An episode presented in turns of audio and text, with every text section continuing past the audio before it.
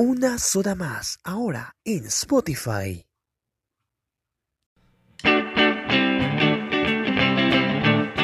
Desde alguna parte del mundo llega Una Soda Más, un podcast oficial y autogestionado.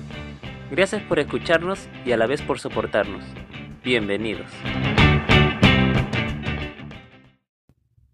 Pasaron los días y Araceli finalmente se pudo encontrar con nuestros amigos. Hola amigos, ¿qué tal? ¿Cómo están? Les saluda Lisandro Siccha en este segundo episodio de Una Soda Más.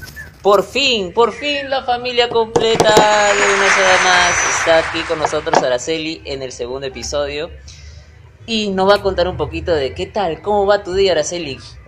Mi día, ay, Dios mío, estoy pero... No, yo, yo estoy bien, estoy bien, no, no, no ¿Qué pasa nada, no, no pasa nada, ¿Qué estoy, pasa? estoy bien, no, ¿No? no, ¿qué? No, no, no, estoy bien. Estoy como, está como el padrino. No, eso no es verdad, no, no es cierto. Estoy, estoy bien, solo un poco cansada por el trajín y todo, todo lo que tengo que hacer durante el día, pero con las pilas bien puestas. Jelsin, ¿qué tal? ¿Cómo estás? Sí, por supuesto, bien, por supuesto, muy contento de estar aquí el día de hoy. Eh, al igual que, bueno, como decía Araceli, el tema nomás eh, que es la dificultad del tráfico y creo que como ustedes también es igual, ¿no? Es la misma dificultad que, que pasa, ¿no? Día a día, ojalá las próximas autoridades, pues el próximo alcalde de esta ciudad se ponga las pilas y pues y pueda solucionar o mejorar este tema, porque en serio es un dolor de cabeza cada vez que uno sale al trabajo, que uno viene, yo creo viniendo aquí inclusive. Yo creo que esto en realidad pertenece ya más a la alcaldía de Lima, Por que supuesto. más que el distrito. por supuesto. En realidad, entonces espero que el próximo alcalde que esté al- en el gobierno de aquí de Lima, pues en realidad se ponga las pilas porque esto nos genera una, una dificultad para poder llegar a nuestro destino, ya sea a clases, puede ser en todo caso a un lugar, ya sea en caso de emergencia, pues en realidad este es un, este es un Ya, problema. ya, no han venido a renegar ni a estarse estresados, por favor. O sea, Ya. mi regreso y se ponen a hablar de tráfico, no, no, no. Basta Ya, ya. ok, listo. Bien, Araceli, entonces, Araceli, pues por fin te tenemos en este Ujú. segundo episodio. En realidad es un gusto poder tenerte. Ahora sí, ya Sí, la familia fin. Mis, completa. apla- este, mis aplausos, ¿lo ponen en Ya, vamos edición o qué? eh, la edición. A ver, aplauso. Listo, muy bien, ahí están Yo los misma, aplausos. yo misma me aplaudo, yo aplausos. misma me aplaudo. Pero bueno, lo importante es que estamos los tres ahora sí. Sí, estamos aquí vivos, Ahora. por supuesto. Hoy día tenemos un invitado muy especial. Sí, así es, tenemos un invitado un día muy especial, este, que lo conocemos muy bien y que nos va a hablar de un tema bastante interesante y sé que a ustedes también que nos están escuchando les va a interesar bastante. ¿Te acuerdas, Araceli, que estuvo en el primer ciclo? ¿No? El primer Ah, ciclo y en el sí. segundo ciclo, bueno, Ya no hay, no hay que dar tantas pistas tampoco, móvil. ya. O sea, tranquilo nomás, ya que sepa el día que escuchen ya. No tantas pistas, que escuchen bien la entrevista nada más. No, pues en realidad, en realidad le tenemos un gran cariño porque ha sido nuestro docente. Entonces, eh, sin más que decir, entonces, esto es el segundo episodio de Una Soda Más.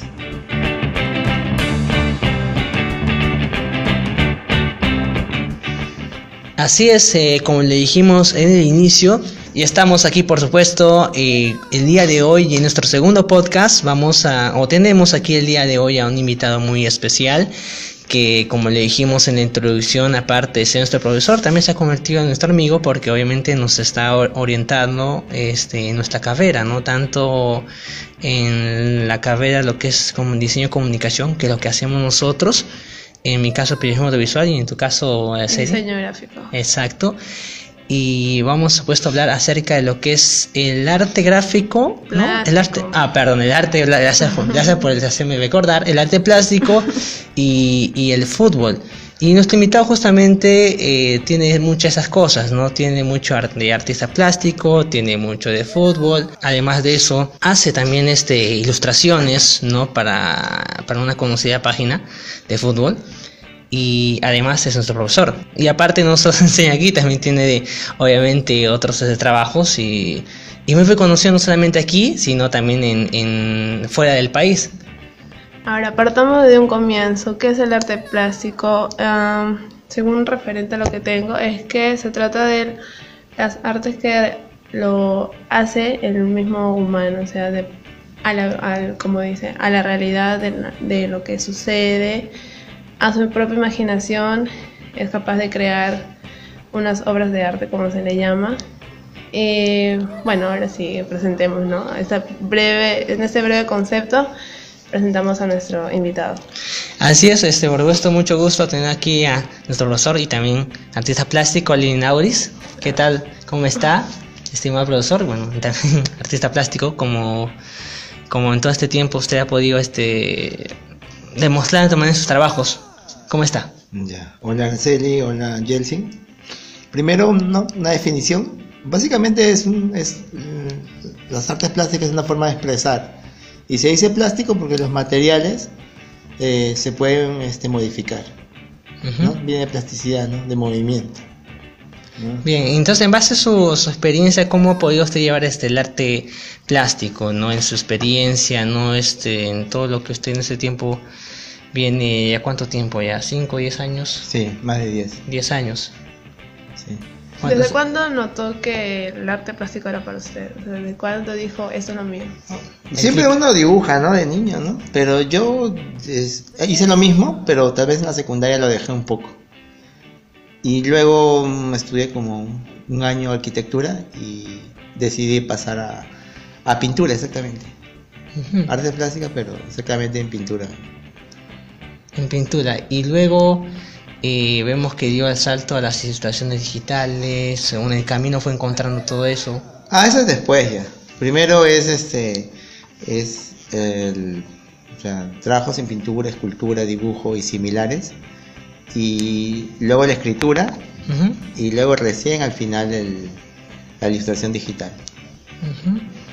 Eh, de otra manera, en sus, en sus trabajos, o digamos, al final que usted ha hecho obras plásticas, ¿cómo se ha sentido, digamos, este contento o mejor hecho este de plasmar lo que uno siente porque obviamente en el arte plástico uno plasma no muchas veces también los sentimientos las emociones expresamos algo mediante ellos. Hace ese trabajo y se da cuenta que ya lo hizo y, y sin que o sea sin darse cuenta ha plasmado algo cómo usted se siente Ah, bueno, lo yo hago por proyectos, ¿no? ¿Qué es un proyecto? Es, una, es un tema que se desarrolla con varias imágenes, Ujú, estáticas o en movimiento. Ahora, yo al revés, o sea, yo no, no es una cosa interna hacia afuera, sino es una cosa externa hacia adentro. Entonces lo que yo hago, por ejemplo, hacía un... Hice cuando estaba en la universidad algo de delincuentes. Entonces me compré un montón de revistas pasadas, de noventas, por ejemplo, y comenzándolo en el año 2000. ¿Para qué? Para hacer una investigación de lo que se decía sobre los delincuentes de esa época. Y me ponía a investigar. Tanto que estudié un diplomado en criminología. Ajá. Entonces era como... Investigaba mucho. Y luego recién empezaba a hacer como retratos de delincuentes. Y luego de hacer eso ya planteaba la idea en sí. Entonces, primero me documentaba y luego dibujaba. Ujú. Ese es el proceso. Y ya luego de eso, modificaba mi idea y ya planteaba una idea acerca de los delincuentes. En ese caso, ¿no? Y así fue con la comida y con el fútbol también. ¿En algún momento ha hecho dibujos en los cuales ha plasmado más sus sentimientos? Fuera de que sea algún tema en específico. Normalmente no, pero sí uno plasma sus sentimientos, porque al, al dar una opinión sobre un tema, sale tu personalidad y tus ideas, o tu forma de cómo ves el mundo. Pero mm, cuando tú dices que algo que mm, más directo puede ser la novela que escribí, que es en, en ese caso es, eh, es totalmente opuesto al- al- a la pintura, al dibujo que hacía. ¿Por qué? Porque trata de algo más personal. Ujú. En cambio, lo otro es tomar temas sociales y desarrollarlos plásticamente. Ujú. Este es, un buen punto, definitivamente. ¿Y cuáles han sido sus influencias, digamos, a la, a, a la hora de poder este, plasmar su- sus trabajos, ¿no? ¿Cuáles han sido sus influencias? O sea, porque obviamente cada artista, sea plástico, musical en diferentes aspectos, siempre ha tenido una influencia, ¿no? En el caso de usted, ¿cuáles han sido sus influencias, ¿no? O que le han inspirado a usted. Primero, las referencias son de literatura, pero no digo literatura eh, en cuanto a decir novelas o cuentos, sino autores. Exacto. Autores de, como se llama, como, como de antropología o de, o de sociología, esas cosas. Investigadores, policía. O sea, cosas que no son directamente con las artes, esas son mis fuentes. Y cuando a pintura, a pintores en sí, eh, alguna gente que hace cosas como contemporáneas que no hacen pintura exactamente, ¿no? ¿No? Eh, y que hacen como temas radicales. Que yo un tiempo quise hacerlos también y lo desarrollé, pero los he dejado por ahora. Solo por ahora. Sí, que son las performances. Que son performances, son como unas acciones teatrales, artísticas en este caso, que desarrollan un tema, pero que no tienen coherencia como el teatro, ni tienen a veces un guion tan O elaborado. algo estructurado, ¿no? Mm. Así es, buen punto. Ahora es el momento que vamos a ir justamente a la, a la pausa, a la, a la pausa, porque luego de la pausa, si no es cierto, ahí está nuestro invitado, Solenin nos ha este, indicado acerca del arte plástico. eh, nos- y dio un punto muy interesante que es acerca del fútbol, que es algo que es nuestro tema principal y lo cual es ya después de la pausa vamos a ir ya a detallarnos en Araceli.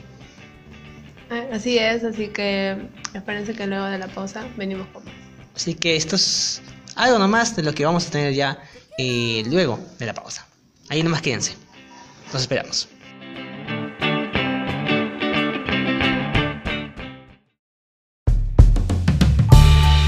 Y si quieres saber más de nosotros, búscanos en nuestras redes sociales. Facebook como una soda más. Twitter arroba más guion abajo soda. Y en Instagram como una soda más 2018. Además, síguenos por nuestro canal de iVoox, una soda más. Gracias por soportarnos y escucharnos a la vez.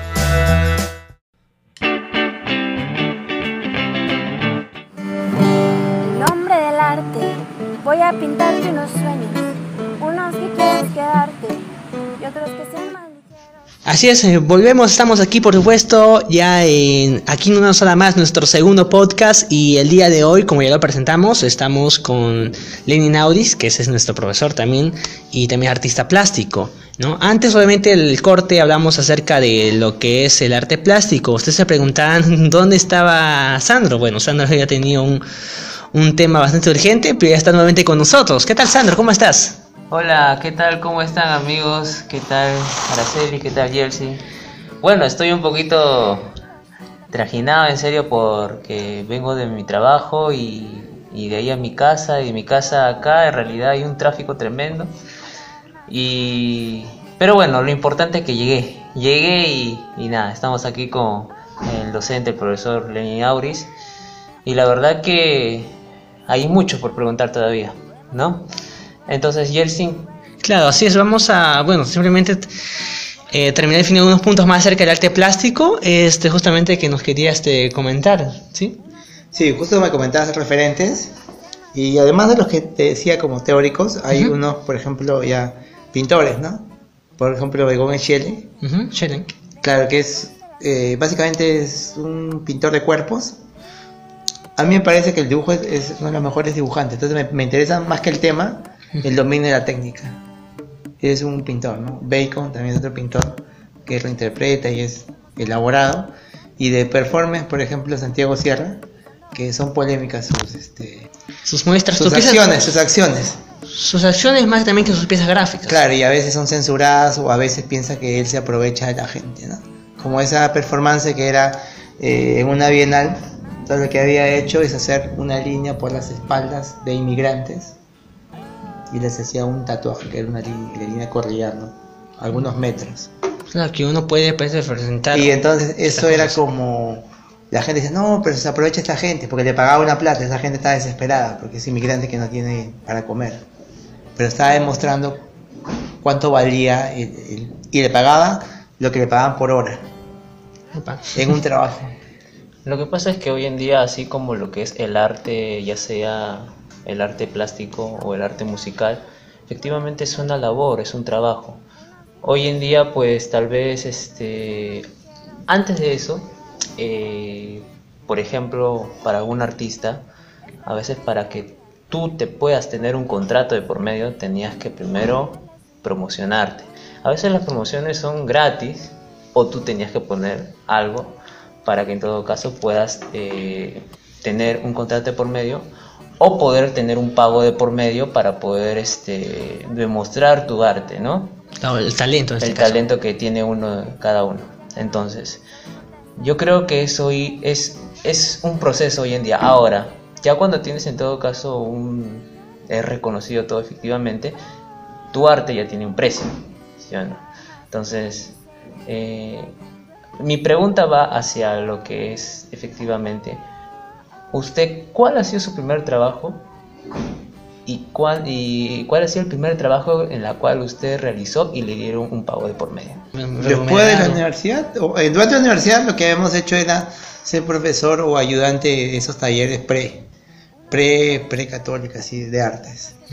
Ese era como un, como un trabajo informal, porque era una semana. ¿Era, era dentro de las prácticas, básicamente? No, no, no, no, ese era algo tuyo. Ah, ya, algo personal. Algo que tú entrabas a un taller, los mismos alumnos formaban o tú participabas ya con alguien que tenía un taller armado. Entonces ese era un trabajo como más o menos usual, ¿no? que estaba dirigido a las artes. Pero yo hacía otros trabajos que no eran nada que ver con eso. Pero ese trabajo sí dice que es más relacionado a, la- a las artes plásticas. Simplemente son talleres que para ingresar a la universidad. Para pasar exactamente el, el examen de artes plásticas. El examen artístico que te dice. Ah, el examen de dibujo. Y el otro examen como de creatividad que tienen. Pero eso de por medio se recibía algo Claro. de remuneración. Claro. Ah, correcto. Buen punto. Ah, sí, buen bueno, punto. pues en todo caso, pues queda entendido un poquito ya el concepto sobre lo que es el arte plástico. Así es. Y cómo en sí al profesor Lenin Auris en realidad, pues, cómo así nació para él en sí el talento que él tenía poder hacerlo ya de manera más profesional. Creo que hemos llegado también a la conclusión, digamos, el, el cuál ha sido el clic, el punto de partida, ¿no? Del cual usted ha podido influenciarse de otra manera y le ha permitido llegar no solamente en el aspecto convencional de inicio este, coyuntural, sino también a lo que es el fútbol, ¿no? Que es justamente uno de los temas que vamos ya a abordar en mayor detalle acerca del arte plástico del fútbol. Así es. Entonces, volvemos con eso, ¿te parece? Por supuesto, ¿no? Sí. Entonces, en todo caso, eh, no se no se despeguen. Está, ahorita volvemos con lo que es el fútbol. Ahí quédense, por supuesto, los esperamos, así que estamos volviendo.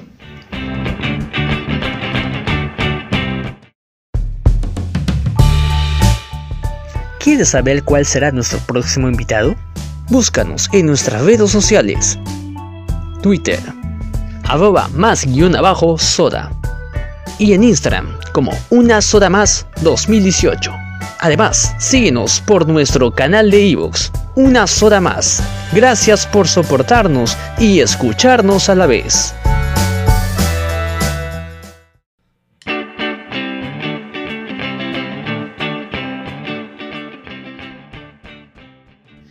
Bien, de vuelta estamos aquí, regresamos en una soda más, el segundo episodio, wow, que en realidad pues... Tremendo.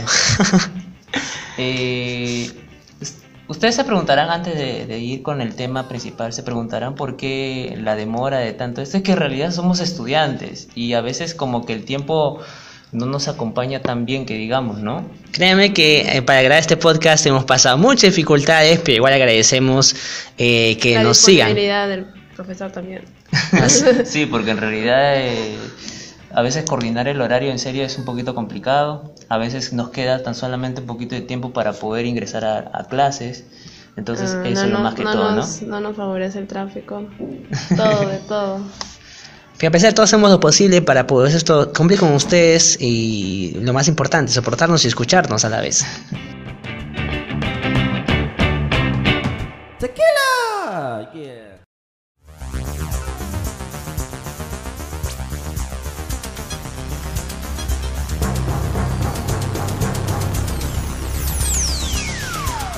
Profe Lenin, eh, hablando ya de lo que es la parte de fútbol. Lo a usted le gusta el fútbol. ¿verdad? Exacto, sí. Lo hicimos en coro. Sí, Eh, literal. estoy en coro, ya. A usted le gusta el fútbol. Entonces, eh, ¿hincha de qué equipo es? De universitario. De mejor, universidad. obviamente. el mejor. El Bueno, es- sabe elegir. En algún momento tenemos que No, discrepar, no, yo lo sé. Bueno, sí, sí, ahorita sí. sé que están 3 contra 1. Bueno, yo soy Alianza, ¿sí? Ah, Sus alianzas. Bueno, en- bueno, no, no todas las días perfecto. Va, veamos por, veámonos por Claro, Sí, por, eso. Jelsin, por eso te estamos aguantando. Profe, entonces, ¿usted nos puede decir algo acerca del concepto en realidad del fútbol peruano? ¿Cómo usted lo aprecia hoy en día? Si es que está creciendo. Ya que en todo caso, pues a través de la selección peruana, eh, hablando ya de los partidos que ha sido último, contra este, Holanda y Alemania. Holanda y Alemania. Entonces, creo que tenemos, en base a selección, creo que tenemos una competición, podemos competir con cualquier equipo a nivel mundial. Pero hablando del tema del torneo, ¿usted cómo lo ve? Tenemos en todo caso un déficit todavía ahí, ¿no? Mm. El los torneos peruanos siempre sorprenden y para nada son aburridos. Eso es interesante como tema, Eso sí. pero no tanto como para el progreso del fútbol. y eso. Bueno, en general, ¿no? Claro, porque si tú ves todas las categorías, ¿no? Ves la Copa Perú y las etapas de la Copa Perú, la segunda división, la primera división y la preparación de menores, hay muchas este, carencias, muchos problemas. Hay limitaciones. Desorganización Que Limitaciones. son extra futbolísticos, ¿no? también son futbolísticos. O también, Claro, pues, porque influye, entonces influye bastante, ¿no? Sí. Entonces, pero es interesante porque pasan cosas graciosas. Acá nunca nadie se aburre. El torneo peruano siempre pasa algo, algo justo lo que decían, por ejemplo, en segunda división pasó algo insólito. Normal, en otros países ha pasado que eh, un equipo se presenta con 9 o con 10 y se lanza a jugar. Pero, pero pasó algo más gracioso. Un equipo de segunda división vino con 11 jugadores, puso en uno en banca y jugaron 10. Lo lógico sería que ¿no? jugaran los 11 y ya, no tengo suplente, me lesiono, mala suerte, pero juego con los 11. ¿Qué hago poniendo 10 jugadores y uno suplente? En doble sentido. es curioso. Creo que para darle un poquito más de oxígeno, ¿no? Cuando ya vaya un poquito avanzando lo que es el partido. Claro, y eso que hubo una especie de bar también en la Copa Perú. Ah, cierto, Que, sí. que no estaba este no estaba pero, o sea, autorizado pero el árbitro vio en video la jugada y, y se retractó en, un- en una decisión No sabes los planes, mira. y- Claro. y- Claro. los nombres de los equipos lo que pasan ha entrado ganado un montón de cosas o sea es es bien y primera división también todo lo que pasa en primera división Hay particularidades, claro, ¿no? Es particularidades que solamente, por ejemplo, en Argentina, la cadena Teis Sports lo toma bastante estas particularidades de la Copa Perú, por ejemplo, ¿no? Claro, como algo gracioso, ¿no? Pero, pero no solamente pasa en, en la Copa Peruana, digo que si empiezas a analizar está en todos los niveles. En segunda, en la Copa Perú, En primera división. en primera división, en menores, en regionales, Todo. ¿no? Entonces creo que siempre pasa algo insólito, que en la cual pues este para otros no, no es visto, ¿no? De hecho, de hecho que sí, definitivamente. Por amor al arte Dejaron de escribirse historias para contarte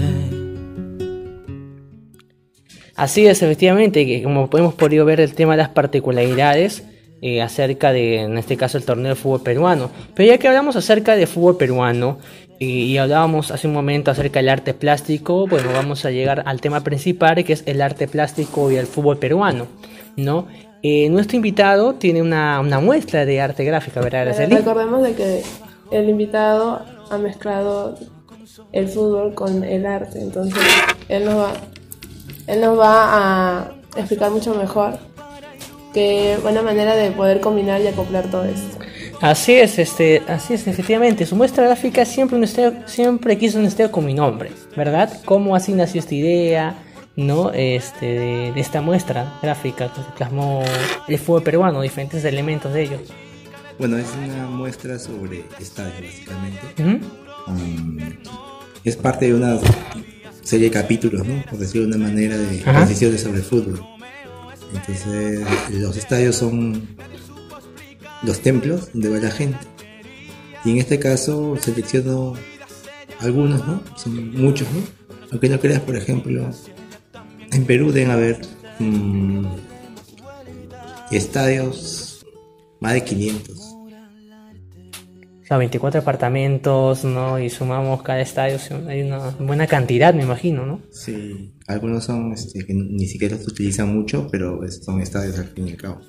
Y lo que le doy es eh, voz a los estadios, porque eh, son la gente la que va a cantar los estadios o gritar o expresarse, y en la muestra son los estadios los que se expresan y opinan sobre diferentes temas, como si fueran unos personajes. ahí.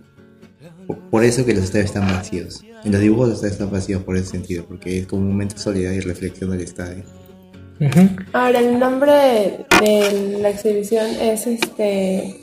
¿A qué vino? ¿A qué fue el motivo del nombre? Primero porque empecé a averiguar el nombre de los estadios y por qué los ponían, ¿no? Entonces, por ejemplo, en la primera exposición que hice en Bogotá, eh, los nombres son no corresponden necesariamente al fútbol, ¿no? Por ejemplo, el estadio principal de Bogotá, la capital, se llama Nemesio Camacho, Cierto. conocido como el Campín, ¿no es cierto? Claro, cierto. Entonces, Nemesio Camacho, ¿quién es? Es el dueño del terreno, lo regaló él, ¿no? Claro, A la alcaldía de Bogotá para que construyeran el estadio. Ya su hijo póstumamente le puso ese, el nombre, exigió que le pusieran el nombre del Ah, estadio. fue su hijo. Claro. Y así, ¿no? Y algunos son presidentes, algún político, ¿no?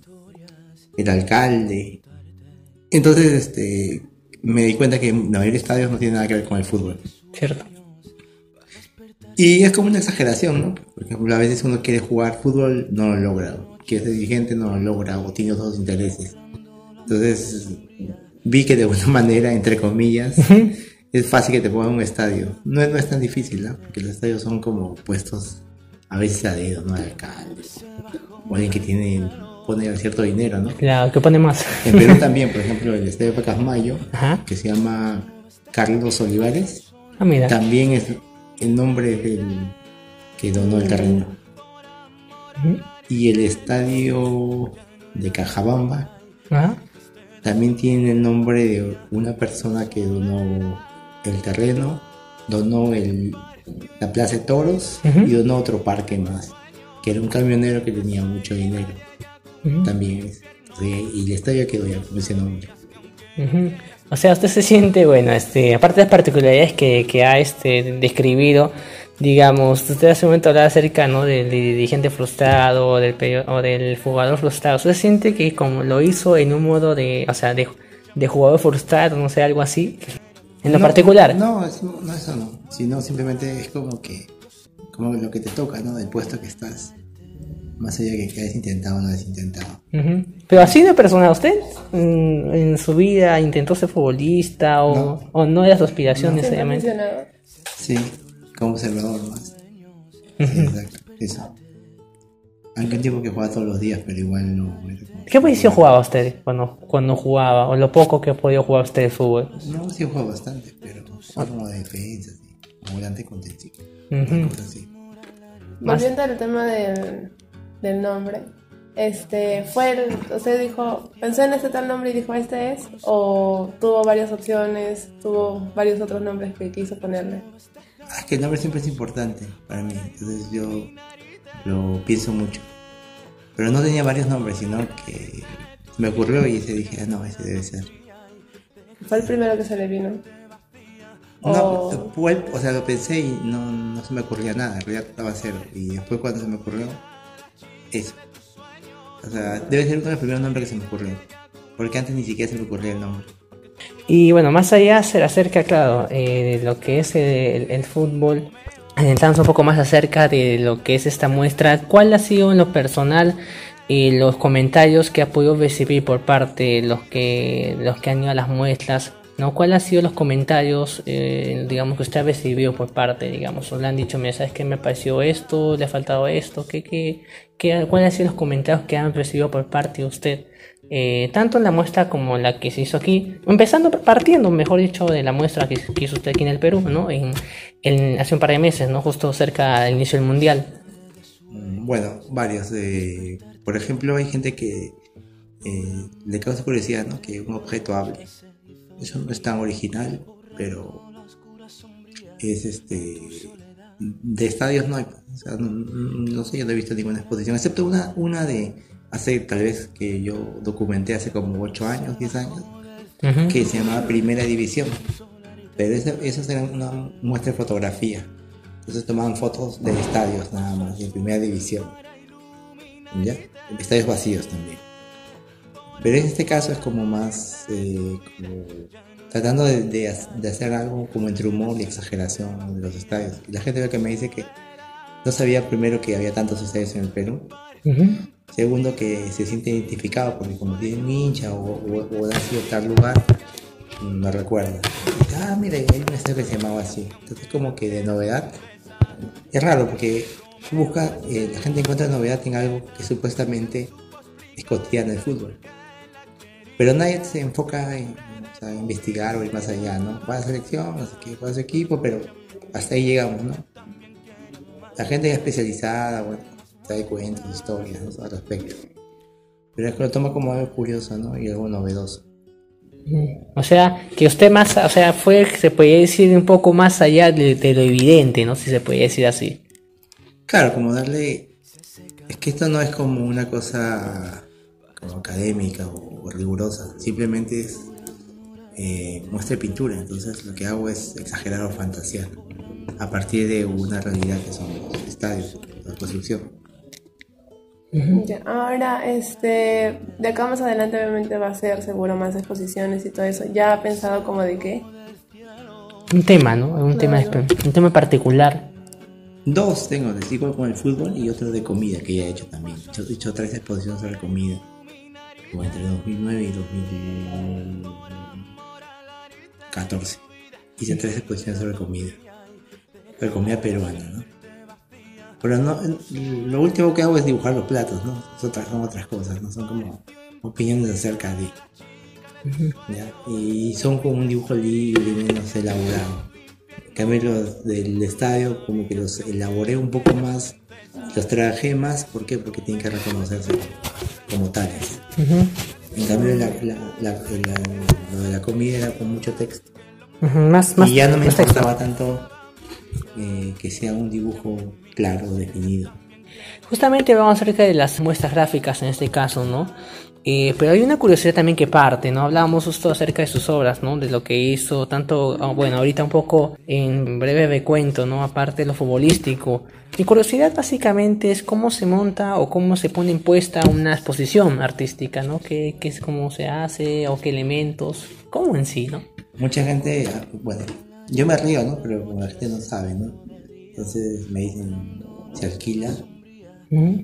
¿Cuánto vendiste? Entonces se preguntan esas cosas, ¿no? En primer lugar, nunca pago por ningún espacio, los espacios se buscan, ¿no? Ya sea una galería o un centro cultural. ¿Cuál es la diferencia? Que el centro cultural básicamente es como de exhibición, ¿no? Como dentro de su. de ser un promotor de la cultura, eh, pone, la, o- pone la obra, ¿no? Y la expone. Y la galería, la diferencia es que está interesado en vender, porque es un negocio. Ujú. Ahora bien, ¿cómo se Tienes que presentar tu portafolio, tu proyecto. Normalmente mínimo un año antes. Un año antes. aproximadamente. De repente es menos, pero puede mínimo a veces un año antes. Algunas galerías están cubiertas hasta dos años antes. Eliges un proyecto, ellos hablas con, tienes una cita, ¿no? Y de ahí pones las condiciones. Normalmente la galería cuando se hace cobra un porcentaje por la venta.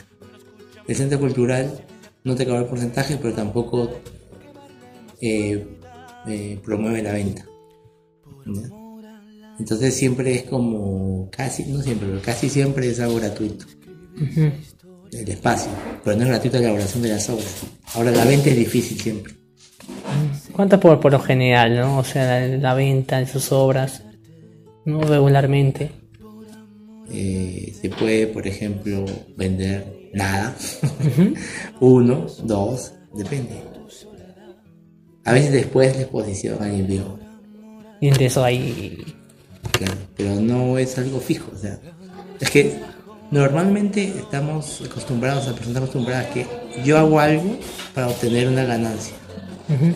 Claro, por lo general, ¿cierto? Y en este caso no, porque a veces ni pierdes económicamente, digo, pero ganas en otro sentido, obviamente, o, o pagas costos. Ujú.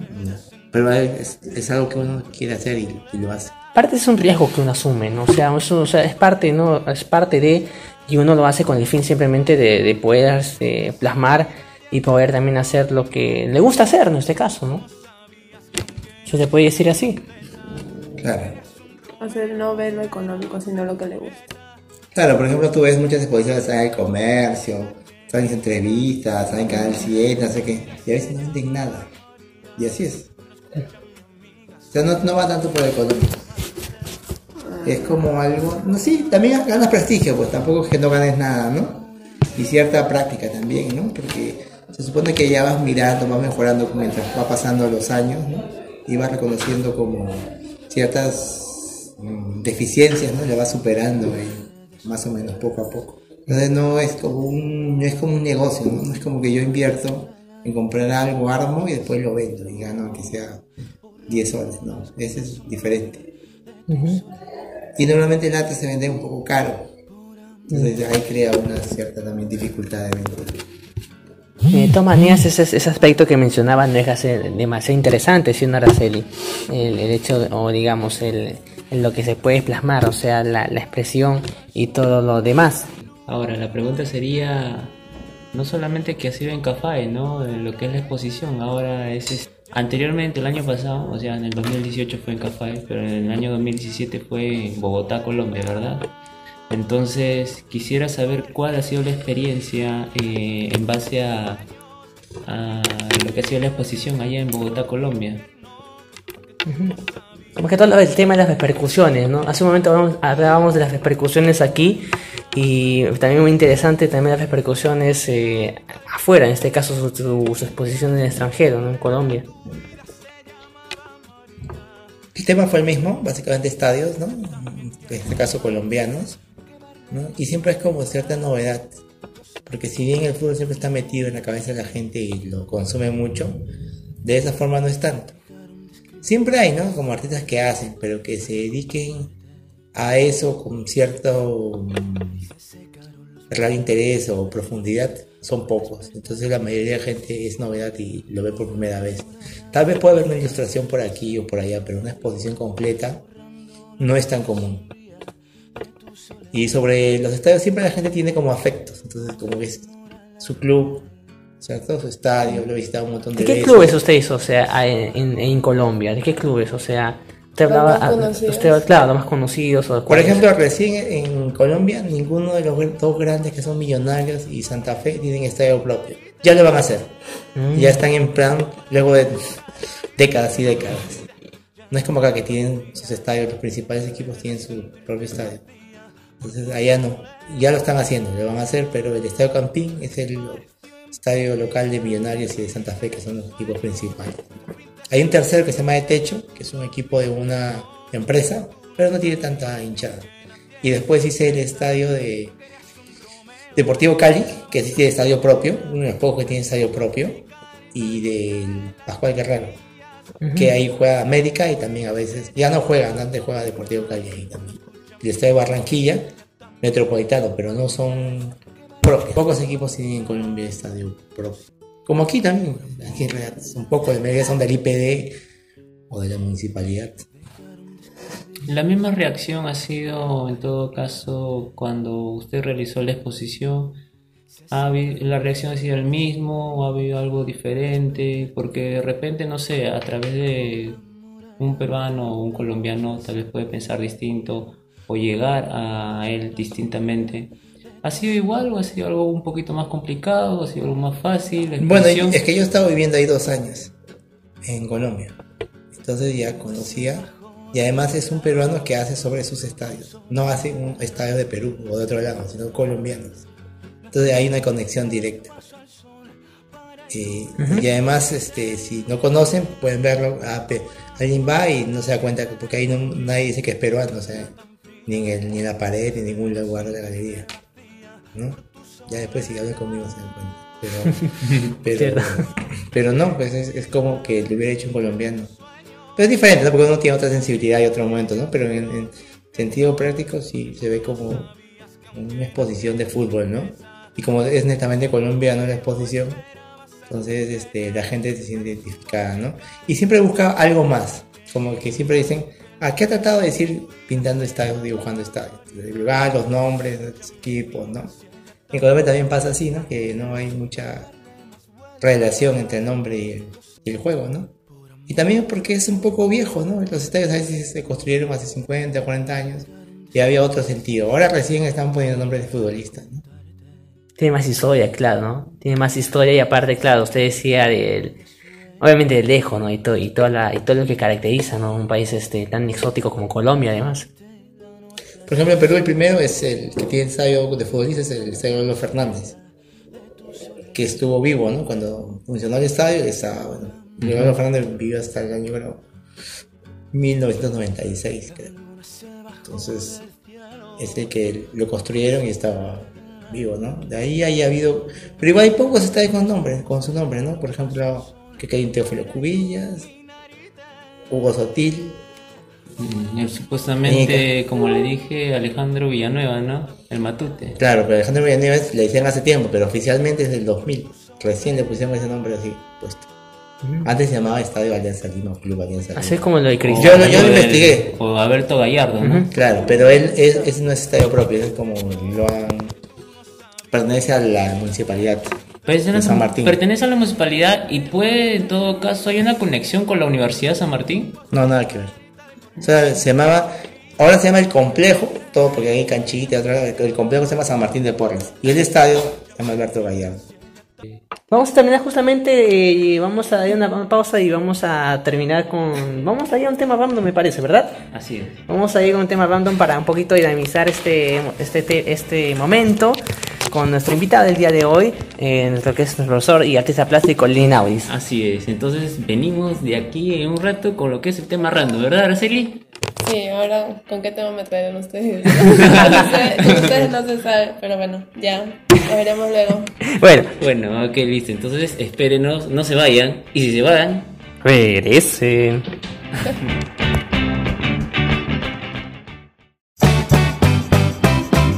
Porque siempre hay algo más que decir y comentar. Llega una Soda Express. Espéralo en cualquier momento y cuando menos lo esperes. Y lo más importante, gracias por soportarnos y escucharnos a la vez. Síguenos en nuestro canal de Ivos y SoundCloud.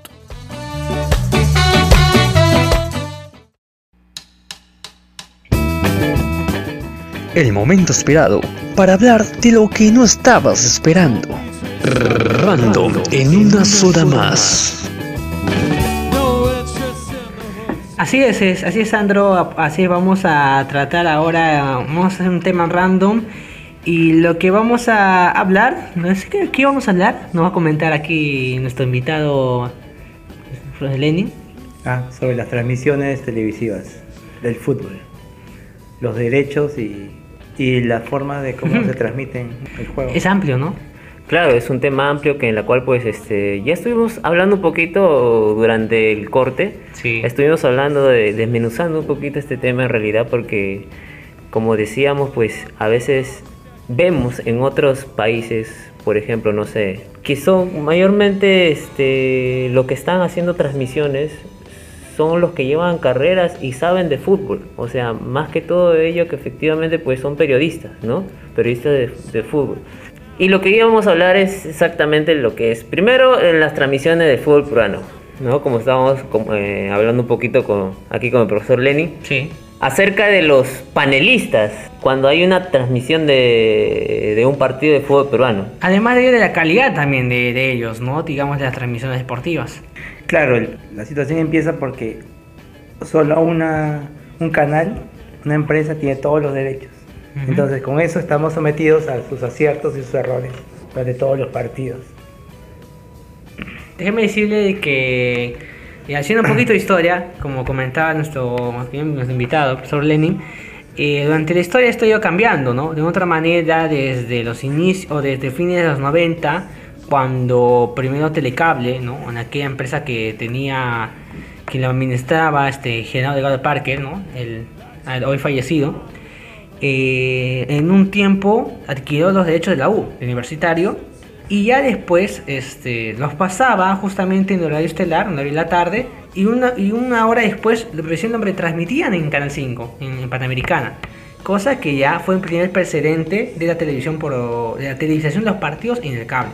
Hasta ahí todo bien. Después en el 98 tenemos eh, cuando Cable Mágico, ¿no? lo que era Telefónica todavía en aquel momento, adquiere ya los derechos, primero de ciertos este, equipos de fútbol, compartido con la señal abierta, porque tenemos ahí antecedentes de que Canal 4, Panamericana y América eran los que llevaban las, transmisiones en señal abierta.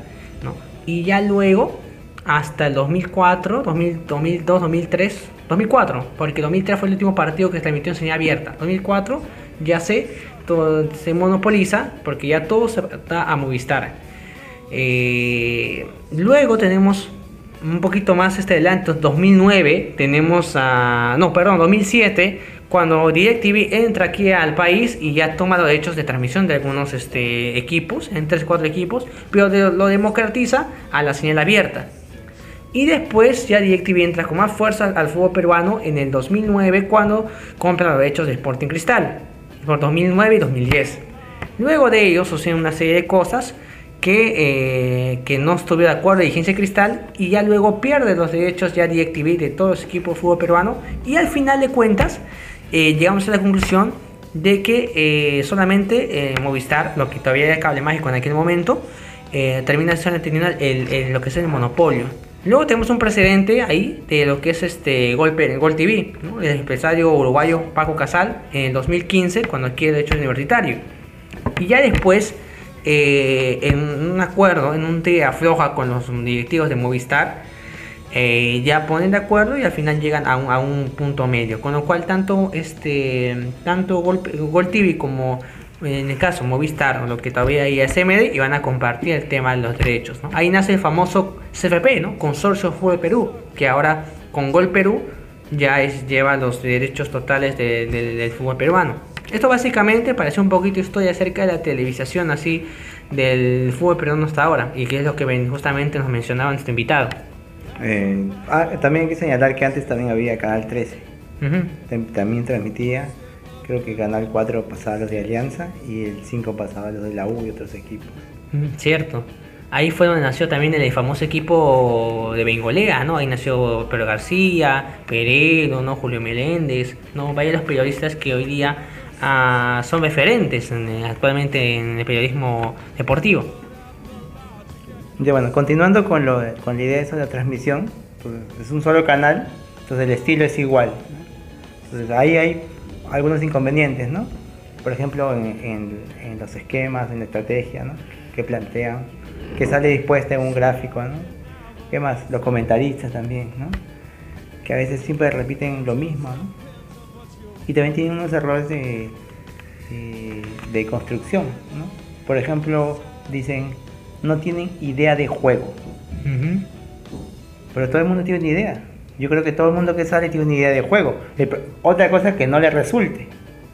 En vez de decirme el comentarista, bueno, el, el entrenador X ha planteado tal, ¿no? Una línea de cuatro y la volante y no sé qué, pero le está fallando en dónde dice, no tiene idea de juego. Yo creo que hasta el equipo más, no sea, más deficiente o más malo, Más tiene idea de juego. San Marino. Otra cosa que no funcione, Claro. ¿no? Por deficiencia, no sé, X, puede haber un montón de factores. Porque antes de un partido pues se realiza un plan de juego supuestamente, ¿no? O sea, para poder enfrentarse Siempre. al rival. Así sea elemental. Ajá. Cualquier Entonces, entrenador, hasta entrenador más, este, digamos que más flojo, ¿no? Sabe- ocioso, también plantea. Claro, porque sabe parar su defensa, sus volantes. Ya otra cosa es que tenga éxito, otro asunto. Ese es un, un punto, de que no tiene idea de juego. O sea, ¿usted cree más que todo de repente termina haciéndose como una muletilla mal utilizada? Porque el- como lo repiten, ¿no? No, lo que está, lo que dice que se traduce, no eso. Claro. Lo que está diciendo es que el sistema de juego no está funcionando, y que- pero, pero no lo dice, lo dicen de otra manera. Como están acostumbrados, asumen que los demás van a entenderlo. ¿no? Pero sería mejor que los expliquen, ¿no? Porque así sería más divertido, ¿no? Para analizar, ¿no? Como ellos tienen más experiencia, puedan haberse dado cuenta, ¿no? ¿Cómo se siente que ha cambiado este, las transmisiones de, de lo que es hoy, por ejemplo, ¿no? el caso de Gol Perú, con lo que hacía, por ejemplo, usted mencionaba de, de, de Canal 13, ¿no? de Bet Global, ¿no? en, en los 90, hace 20 años. ¿no? Claro, no, por ejemplo, cuando empezó, no sé qué año empezó este CMD, yo tenía un cable pirata. 98, Ah, empezó por ahí. Y, y ponían la cámara, me acuerdo, cuando empezaba la transmisión, ponían una cámara y no se escuchaba nada. porque era como tipo, tipo ahora las transmisiones que hay Fe- Facebook Live, así como más amateur. Ujú. Ponían una cámara, me acuerdo, una vez partido en Arequipa, y ahí estaba la cámara fija. Y nadie hablaba. Pasaba, cuando ya quedaba, como le sobraba el tiempo y no había muchos pisadores, lo ponían en la cámara fija. ahí. Y pasaba y se empezaba a llenar de gente, hasta que ya pasaba cierto... Y empezaron las alineaciones y todo. Era más rudimentario, obviamente, ¿no? Y había menos tecnología, menos animaciones, todo eso. Y yo también porque está, y no porque no podían, sino que recién estaban apostando, ¿no? Estaban viendo cómo es una empresa, ¿no? Era, era Movistar, entonces estaba viendo, estaba tanteando el panorama, ¿no? Después eso ya despegó. Pero me acuerdo que hacían eso. Como que les sobraba el tiempo, ¿no?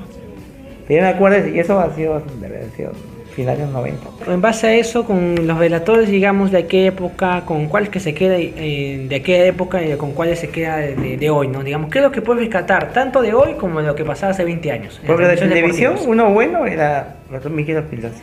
Ujú. Era buena de, de televisión, que es diferente. Y de ahí bastantes conocidos, que son muy histriónicos. Pero bueno, no sé, a la gente le gusta eso. Igual le gusta el tanque a Arias, ¿no? Claro. O el de, ¿cómo se llama? Pero en, lo, en lo personal de usted, Raúl digamos. Maraví, Cada uno tiene su estilo de, de, de- Pero- de narración, ¿no? Toño Vargas, exagerado y con unas palabras ahí, este, son unas palabras ah, que no vienen al caso, pero que ponen como un estilo. Claro, Sí, prohibido ¿no? para pariar ahí. Sí. Sí. Claro, es como, no, es como medio exagerado, barroco. Tremendo cañonazo ahí. Es de maravilla. Sí. Eh, ¿Cómo no, acordarse, no? De Zucker. No, pero en eso, lo que pasa es que los narradores, no sé, yo, yo pienso, ¿no? Que es como que buscan frases. Como, como uno que dice, se sienten pasos. Y ya quedó esa frase. O, o, o el dejar de juego que dice 40 Ya, minutos. Media hora ahí, 40 minutos. Claro. ¿no? O el otro que decía zona de fuego, ese Antonio Vargas. Mm. O lo que pasa es que Canal 4 no tiene muchos, este, como lo convoca Canal 4 y Canal 4 no tiene mucho, no ha ganado nada, no ha ganado derecho de televisión, casi ya no narra. pues. Sí. Ese es el problema, por eso no lo vemos mucho. como dices, ¿no? Prohibido parpadear, prohibido parpadear, Sí, ¿no? sí. O si no, también este... Yo me acuerdo mucho de, de cuando Kanashiro, ¿no? De repente en 2002, ¿no? No se tocó en el claxon, por ejemplo. Cuando, cuando se salvaba o cuando no se ponían de acuerdo los jugadores, ¿no? Eso es lo que decía Kanashiro, por ejemplo. Yendo un poquito de repente más este, a la época. Y entonces, eso es una virtud, pero también es una debilidad en la narración, porque es como que el narrador empieza y dice, no, tengo que tener una frase, tengo que tener una frase, tengo que tener una frase. Y a veces las frases salen de casualidad y ya, bueno, él va a- asociando. No, pero volviendo a la, a la, a a, a la forma como transmiten, hay varios errores, ¿no? Por ejemplo, de los comentaristas, que decía antes, ¿no? Que a veces dicen lo mismo, ¿no? Y, y no veo ningún afán de superación. O sea, mi- no, no me veo, digo, ah, este año 2017 dice, ah, me, me escucho, por ejemplo. No pareciera, no me escucho, qué errores he cometido, qué puedo aportar de nuevo. Yo no veo eso. Usted piensa que está en su zona de confort y que no va más allá de repente de lo que, de lo que pueden dar, ¿no? Claro, porque ya todo va bien, todo tranquilo. ¿Para qué voy a.? ¿No? O sea, sigo diciendo lo mismo, sigo diciendo lo mismo y... Claro, es como futbolista. Hay muchos futbolistas que son tienen habilidad, juegan, ¿no? Y saben que jugando de esa manera y con el mismo hábito, sistema de vida, entrenamiento, puedo vivir bien en Perú y jugar primera división ca- 15 años, 16 años y acá vivo cómodo. Y está bien, pues, porque es una decisión de vida, cualquiera, cada uno hace lo que quiere, ¿no? Pero no sé, me gustaría que cambiaran, ¿no? El formato, ¿no?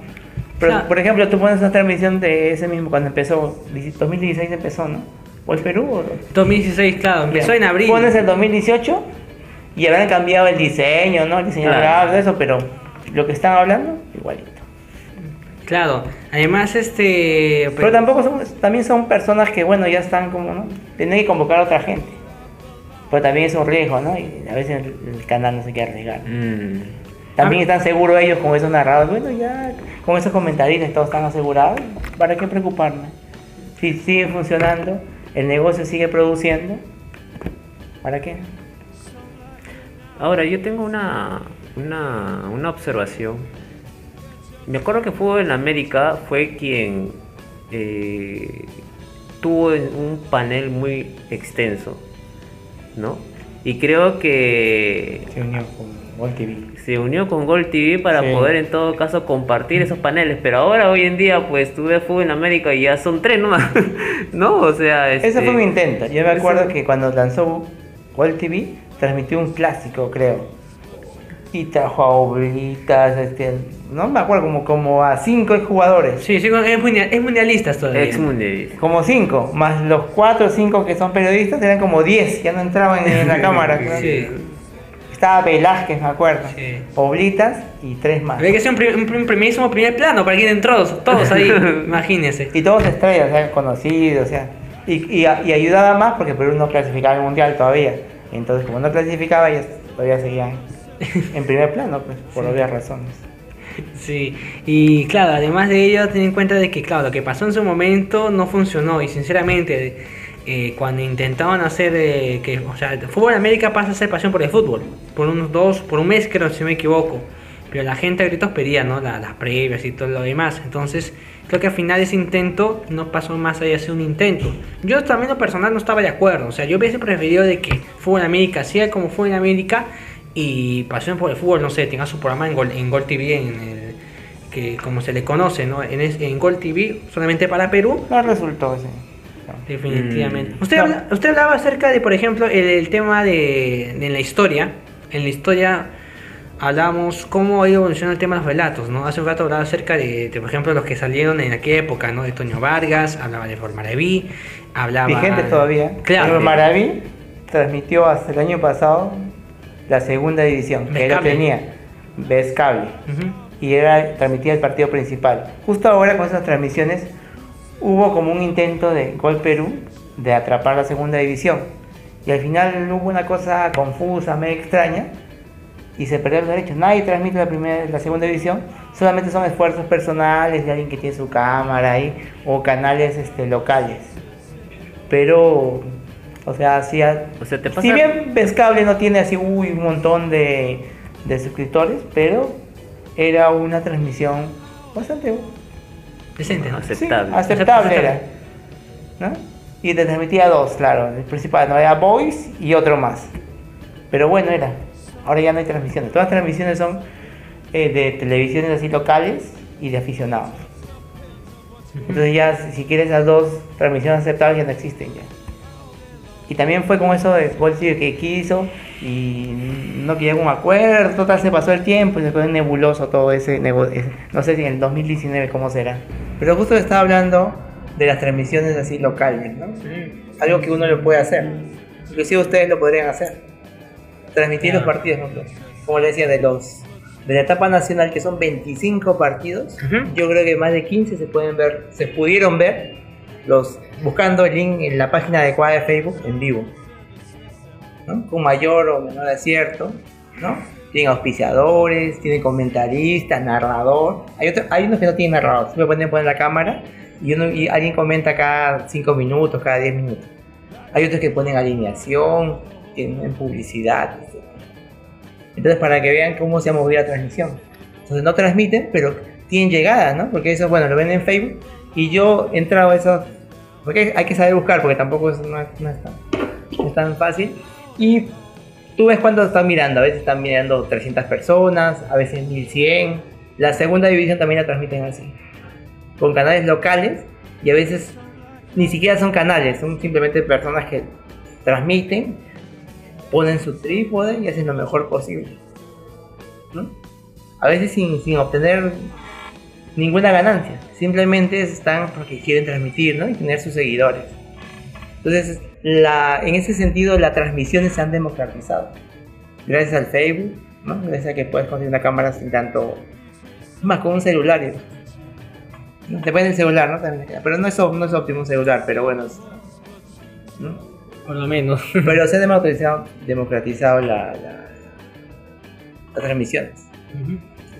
Definitivamente es, ha sido muy grato poder compartir este momento, este momento random que vamos ya, ya cerrando, para ahora poder dar ya pase al final de, esta, de este episodio de Una soda Más.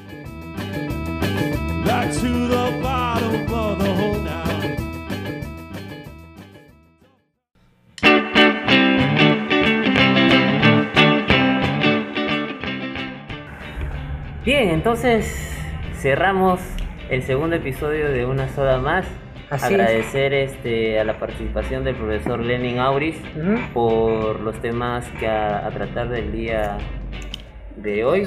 Simplemente, simplemente algo para culminar ¿no? a todo lo que nos están escuchando, este profesor Lenin. ¿Qué les podría decir, no? Este, aquellos que van, quieren también dedicarse al arte plástico, ¿qué les recomendaría o qué les aconsejaría para que puedan este plasmar sus ideas, ¿no? ¿Qué les puede aconsejar? Bueno, al principio que el- que eh, más allá que es complicado, ¿no? Porque nadie te recomienda dedicarte a artes visuales, Sí. ¿no? Es más, lo más probable es que te estrelles, pero lo mejor es seguir intentando, porque si bien no da una satisfacción, a veces ni siquiera este social, ¿no? Pero es interesante porque eh, a través de las artes visuales aprendes a mirar, a observar y te das cuenta de muchas cosas. No solamente desde el punto en que estás haciendo un, retrato, ¿no? Y miras las pestañas y los ojos, sino es como miras la calle. Entonces ya puedes mirarlo con otros ojos, ¿no? Puedes buscar otras cosas. ¿no? Como se dice, mirar más allá de lo evidente. ¿No? Algo así. y eso te sirve para a veces que los problemas cotidianos no te agobien tanto. Igual te van a agobiar, pero no tanto. Yo creo que cada artista en realidad tiene su, su lado de, como puedes decir, su lado en la cual se siente libre, ¿no? Se siente en todo caso este, en ese espacio donde se siente tranquilo, donde puede expresar sus emociones, todo eso. ¿no? Entonces, así como el artista plástico y todos los artistas en sí, el arte en realidad es, un, es una forma de, expresarse, ya sea a través de manera visual, a través de manera comunicativa, a través de miles de formas, entonces a través del canto también, a través de lo que es un poema. Entonces, eh, yo creo que si esto te gusta en realidad, pues es seguir adelante y creer en ti mismo y crecer cada día con lo que a ti te gusta, el arte que a ti te gusta, ¿no? Eso es lo más importante de todo. Claro, y además es como que a veces, en cierta manera, no tener reconocimiento te hace más libre, en el sentido en que no le debes nada a nadie y puedes lanzar tus ideas y tus imágenes estáticas o en movimiento libremente. Y es como ¿no? cierta honestidad en ese aspecto. ¿no? Al final hay que vivir, hay que ganar algo, ¿no? Pero se puede conseguir también con el tiempo. Wow, definitivamente es- creo que vamos a llegar a esa conclusión, ¿no? De poder plasmar y creo que durante este episodio hemos podido justamente escuchar esto y es un ejemplo claro de antemano soy Lenin Gusto que haya podido compartir con nosotros este, este, pues, este episodio sé que hay muchas cosas que siempre quedan ahí en el aire pero ya de repente en otro momento para poder seguir compartiendo así como ha, ha sido en esta oportunidad Claro, así es. Ah, por si acaso, si es que no escuchan a nuestra compañera Araceli, tuvo que salir de, de imprevisto. Así que espero que todo lo que haya pasado, pues en todo caso, pues sea algo que sea manejable. Eh, ya estaremos comunicándonos con ella. Pero de todas maneras, estamos aquí, Yeltsin y yo, pues haciendo el podcast. Para que ustedes en todo caso pues sepan, ¿no? De lo que, del tema que se está tratando el día de hoy. Sí, o sea, sí tengo que dejarnos a mitad del de podcast, ya seguramente ya escuchará esto luego, así que igual, con todos ustedes, ha sido muy grato compartir eh, en esta oportunidad y simplemente desde algún lugar del mundo desearles muchas gracias a cada uno de ustedes. Recuerden seguirnos por las redes sociales, por el e-box, por la página de Facebook, Instagram.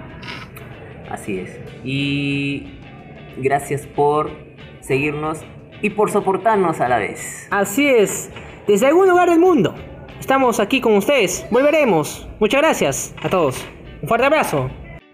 Mamá, la luz.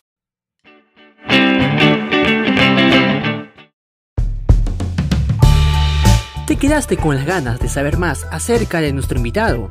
Búscanos en nuestras redes sociales. Twitter, arroba más guion abajo soda. Y en Instagram como una soda más 2018. Además, síguenos por nuestro canal de iVoox, Una Soda Más. Gracias por soportarnos y escucharnos a la vez.